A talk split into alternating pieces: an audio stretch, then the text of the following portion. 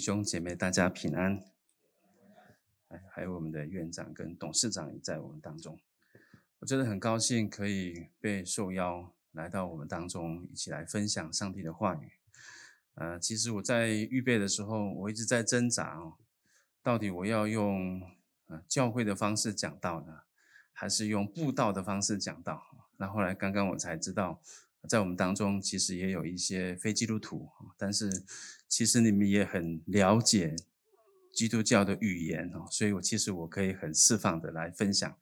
那我先来介绍我们，呃，我自己所牧会的教会是属于西美中会啊。西美中会的意思就是西部的阿美族的教会。其实我们很早就，大概在四十几年前，我们就从原乡来到都会区工作。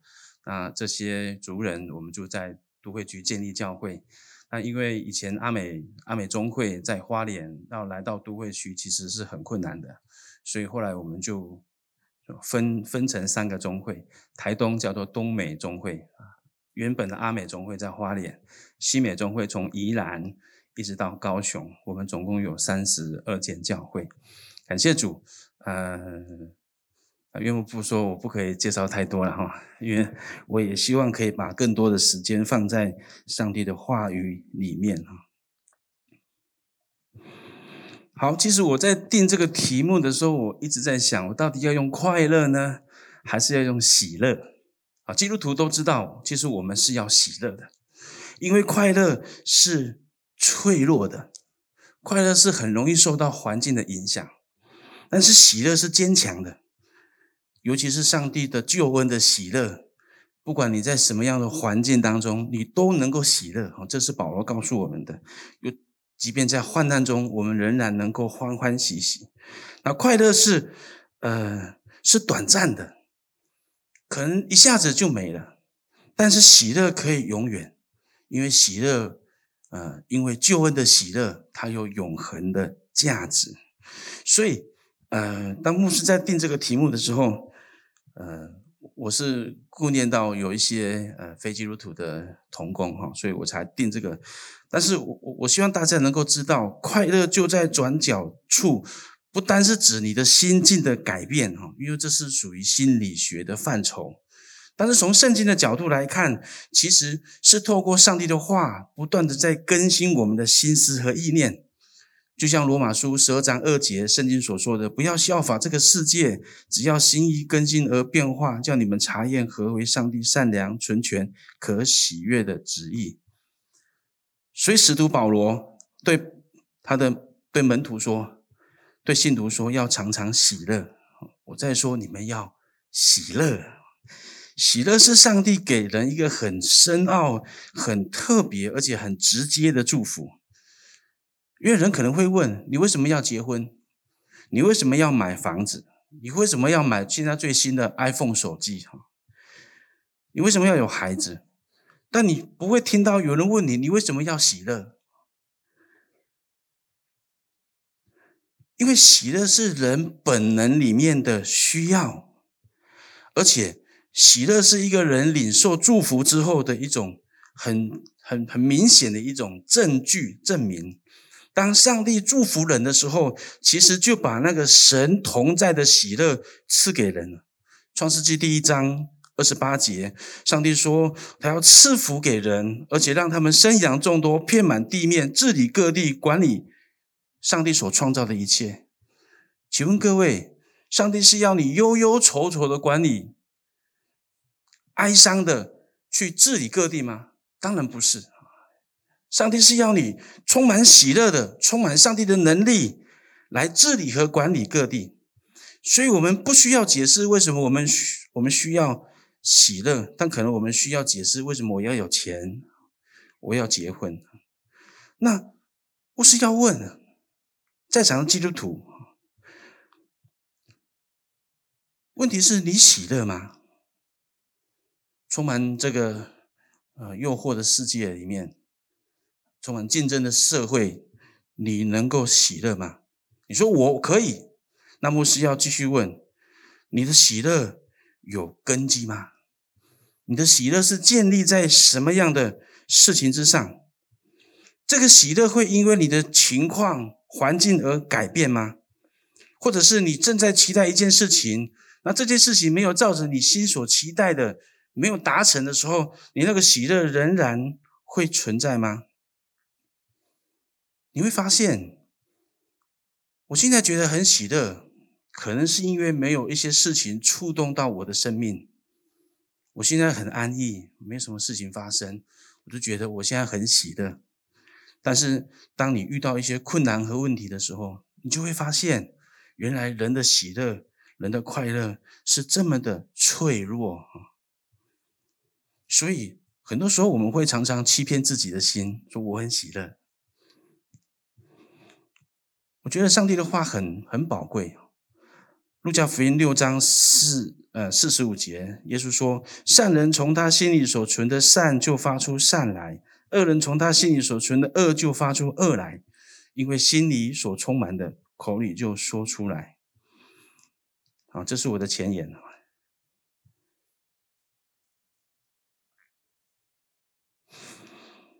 有一些事情，我们在生活中已经习惯的做，可是我们却没有问自己。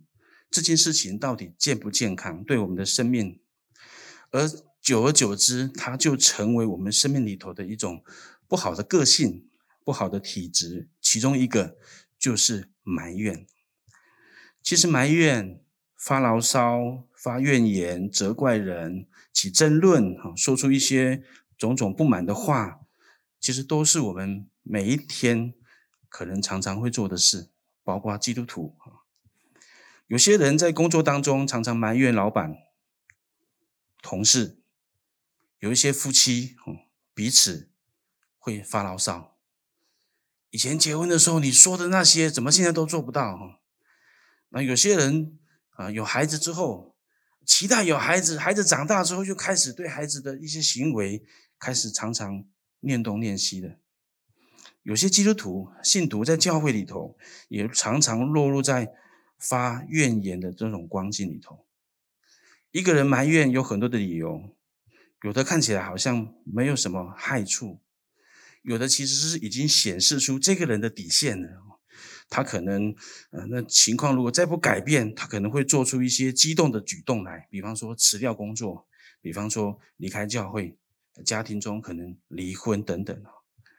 所以严重性可能不一样，但有一些人的埋怨。其实我们知道，那是一种求助法，听起来他好像在责怪人，但是其实他是希望有人能够来理解他，有人来能够来帮助他。有一些人的埋怨是放在心里，他没有说出来，但久而久之，这种负面的思想造成他里头有很多的抑郁。这些种种的理由，我们要问圣经到底怎么说？其实，即便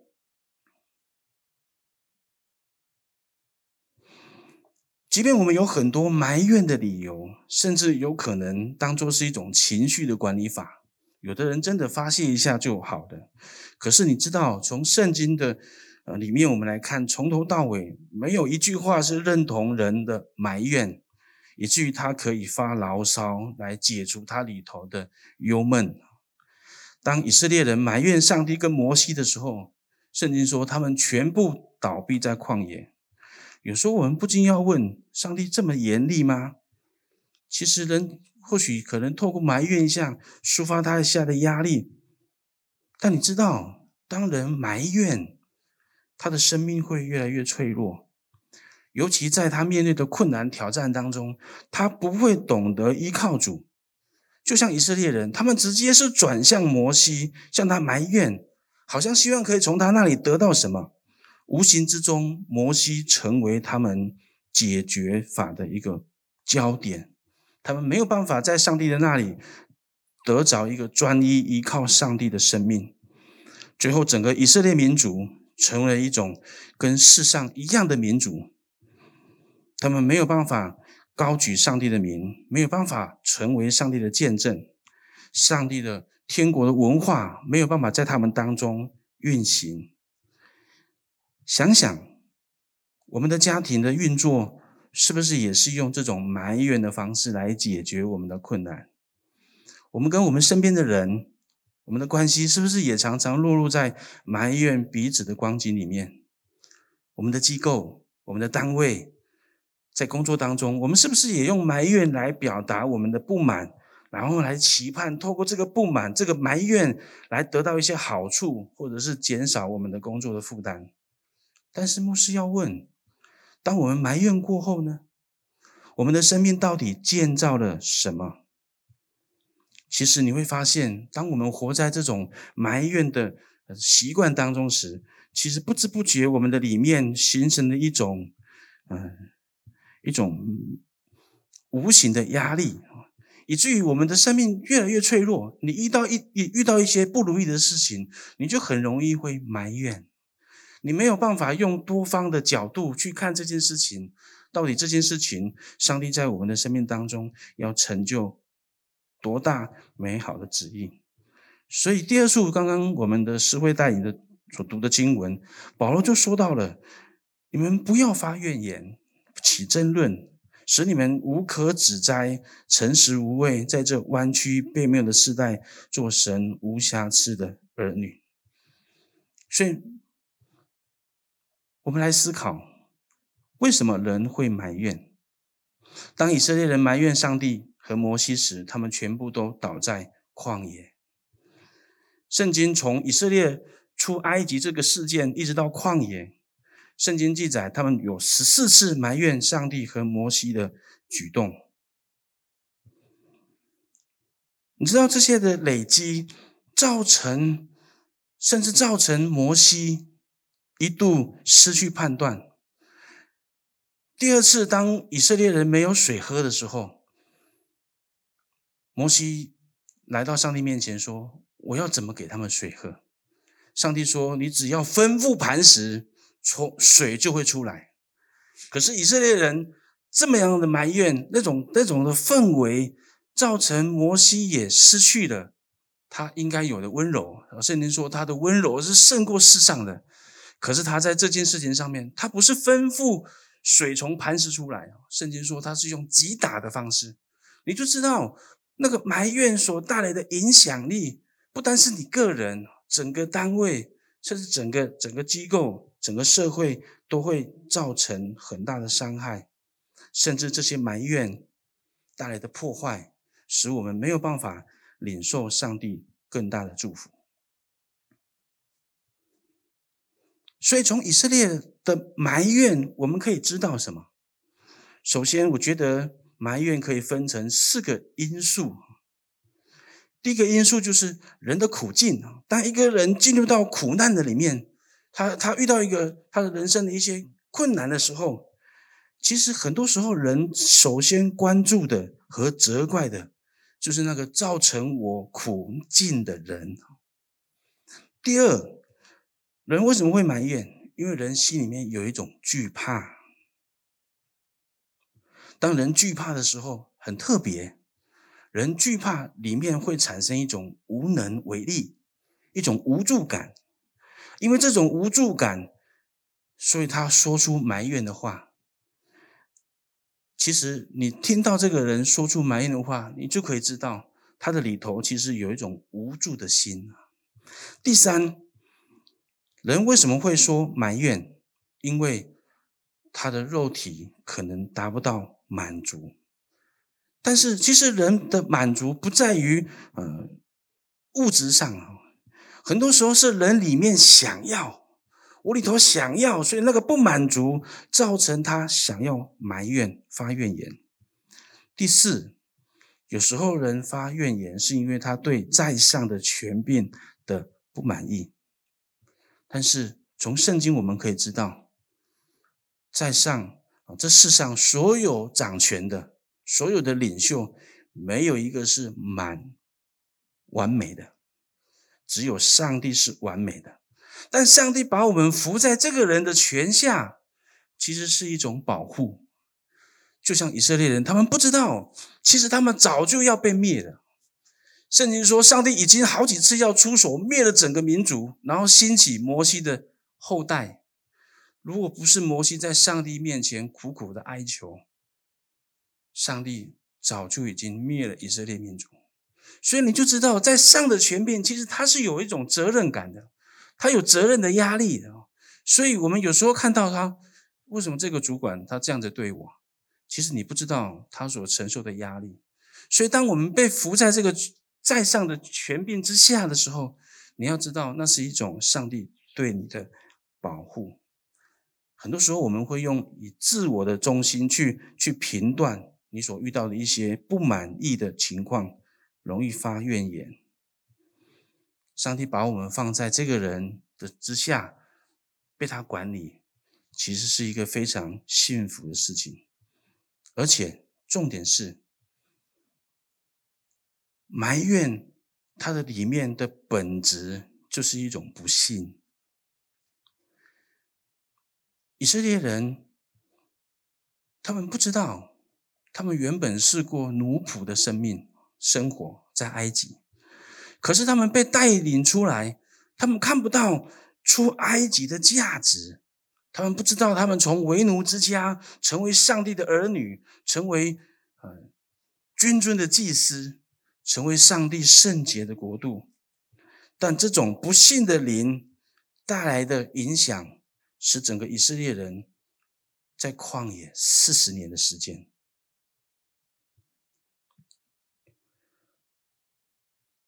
我们的家庭、我们的单位、我们的教会，为什么会有越来越多的问题？我们的社会，其实牧师不喜欢看那种政论节目，不管是蓝色的、绿色的，我都不喜欢看，因为我听到的，不管是你。嗯，你转到呃绿绿色的或是蓝色的，你一定会听到很多埋怨的声音。那我觉得那会形塑一种一种不幸的一种一种呃文化跟氛围，使我们没有办法信任我们的执政者，我们没有办法信任我们的主管、我们的单位所所所推动的一些政策。我们的家庭也是一样，我自己有两个孩子，我的孩子不会知道为什么我父母总是叫他做这些做那些。于是我跟他说：“呃，你知道为什么父母要叫你做这些做那些吗？”因为他已经国中生了。我说：“你开始要进入到呃成人的阶段，你必须开始承担一些责任。”所以，当他越来越明白父母的心意的时候，我开始不用这么的辛苦的去叮咛他，我大概点一下，他就自己就会做了。所以，埋怨不能够使你的处境变好，更不能够培养一个好的文化特质。所以，为什么以色列人他们在四十年在旷野当中，他们反反复复？我其实我有时候读到。出出埃及记啊，摩西五经的时候，我真的很厌恶以色列人哈，因为他们一直在那里做反反反复复的事情，他们的思维一直没有办法跳脱出他们那种固定的那种呃思思考方式跟他们的生活方式。我想这也是为什么他们要在上帝用四十年的时间把他们练尽。这也从也从这里可以看出。其实，他们埋怨的心态、埋怨的一种生活方式，影响了他们没有办法很快的得到上帝的祝福。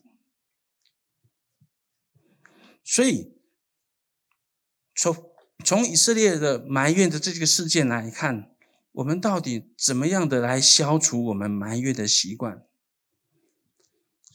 保罗说：“只有认识基督的救赎，而且常以这个救赎之恩谨慎行事的人，才能不发怨言。其实，人的发怨言、起争论的举动，其实显示出他的里面，他的生命里面是没有主人的。刚我们所读到的经文里面告诉我们，我们是神无瑕疵的儿女。”儿女的意思，其实我们是有父的。我们说主啊，主啊，当我们说耶稣是主的时候，就表示他是我们的主人，我们生命灵命的主人，也是我们一切生活的主。所以当你发怨言，其实就表示你的里头是没有主人的。保罗的意思就是这样。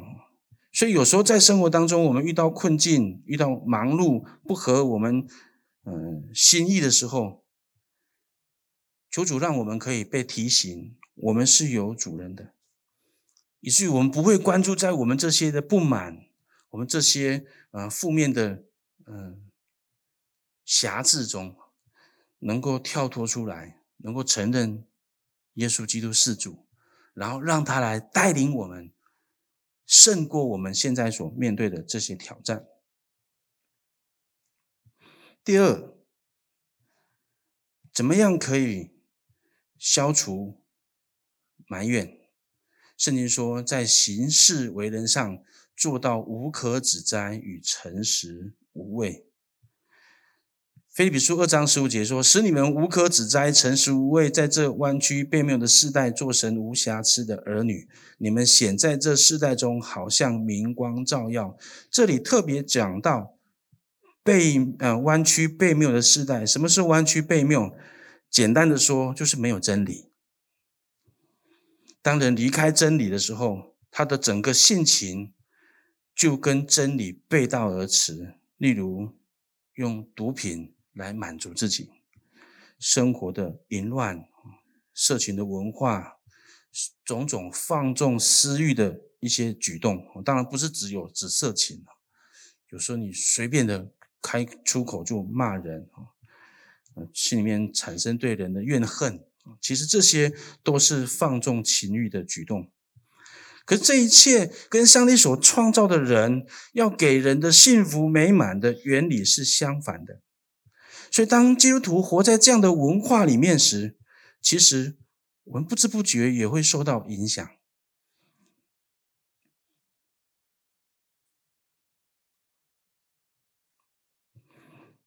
第三，寻找在我们前面领受更多主恩的人，为我们效法，为我们效法的榜样。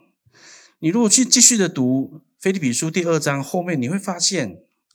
保罗开始不只是劝勉腓立比的教会不要发怨言起争论，他甚至还间接的告诉他们他在监狱里面的受苦，以及提摩太为了众人的付出，还有以巴弗提为了把款项带到保罗当中，他生了一场重病。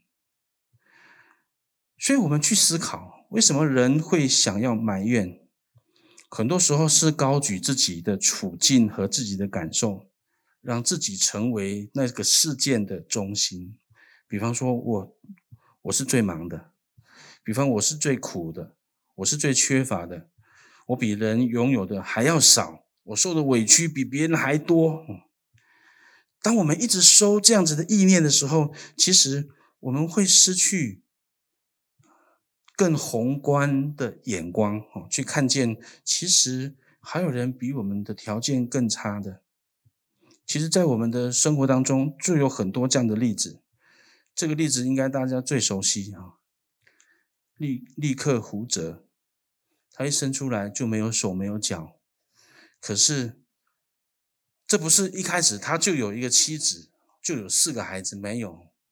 他也不知道上帝在他的生命当中给他这么大的祝福，可是他在自己的困境里面的时候，我相信一开始当然他会，一定会的哈。但是当他的信仰依靠上帝的时候，上帝一步一步的带领他，使他从他的困境当中看见，原来他的生命是能够成为别人的祝福，所以他开始做巡回的见证，去激励那些比他条件还要好的人。因此，上帝借着他祝福了多少的人？最后，上帝还给他这样的礼物：有一个日本的女子这么的喜欢他，然后跟他结婚，生了四个孩子。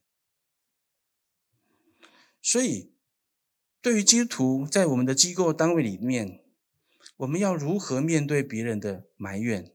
或者你虽然不是基督徒，但你今天听了牧师的讲道，你如何面对别人的？埋怨呢？首先，第一个，你要先让自己不埋怨，而且用同理的心去对待埋怨的人。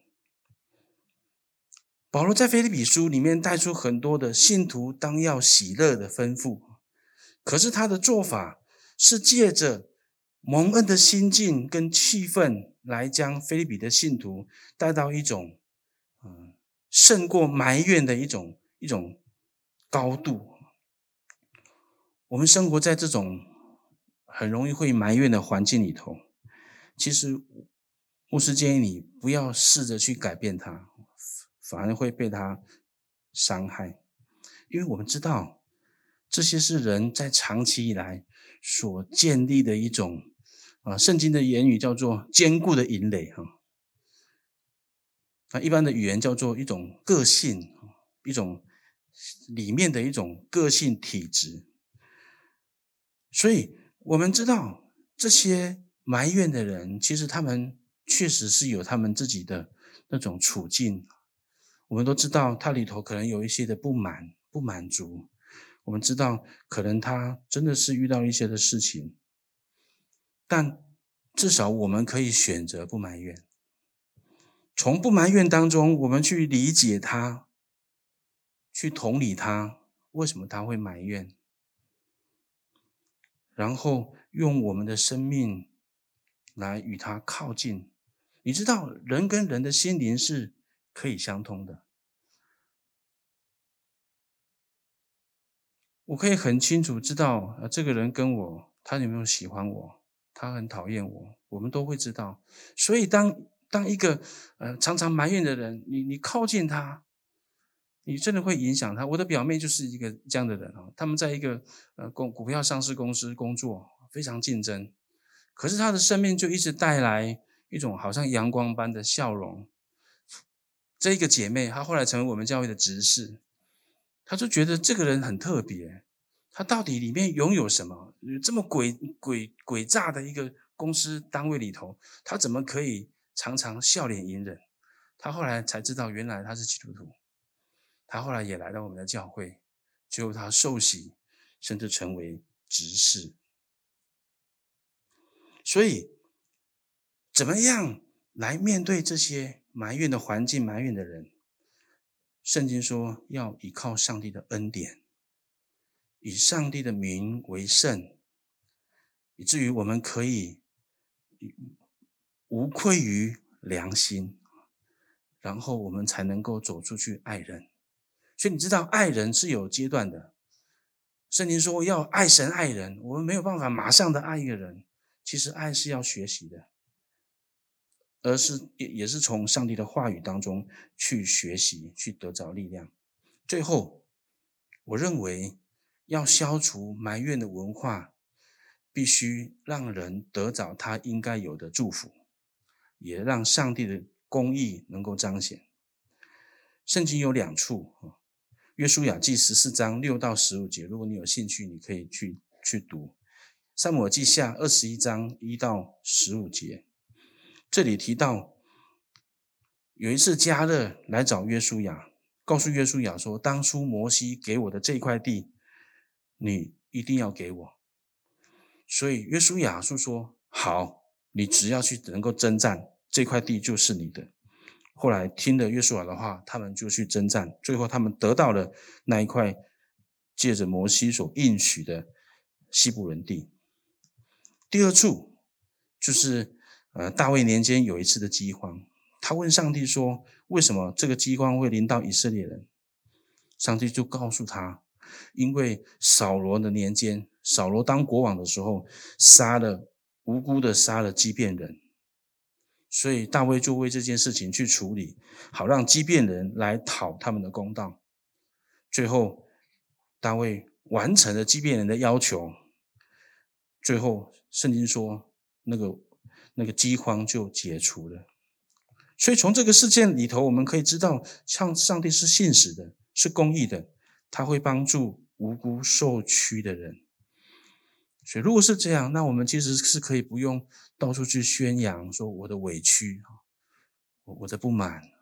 其实我们可以有一个正常的管道，好让上帝的公义能够显明，好让人可以得到他应该得的祝福。我们一起来祷告，天父，我们感谢你，谢谢你的话语一解开，就让我们知道，主啊，虽然我们是一个常常活在埋怨的环境里面，但是主，你让我们被提醒，我们是有主人的，帮助我们把所有的埋怨和发牢骚都交在你的手中，因为我们知道你是公义的主，你必按着你的心意赐福给你的百姓。愿你也祝福我们张基，能够培养出充满感恩、充满谦卑、彼此服侍的文化，好让在我们当中的人可以因此认识耶稣，进而接受耶稣，成为上帝的儿女。愿你祝福你自己的话语，在每一个听见的人的心里面，奉耶稣基督的名祷告，阿门。